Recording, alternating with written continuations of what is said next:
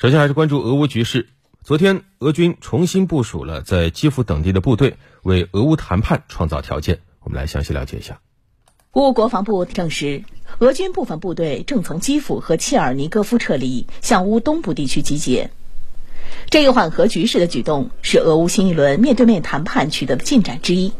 为延续良好势头，双方将火速恢复线上谈判。乌方重申，必须建立多边安保制度，保证乌克兰的领土完整。并强调，只有俄罗斯先撤军，乌克兰才会进行关于谈判条约的公投。俄谈判代表团团长梅金斯基则表示，乌方提出愿保持永久中立、放弃加入北约等，首次展现出与俄建立正常睦邻关系的意愿。如果做到书面建议的内容，乌克兰就不会成为北约攻击俄罗斯的基地。他同时强调，俄罗斯在克里米亚和顿巴斯地区问题上的立场没有变化。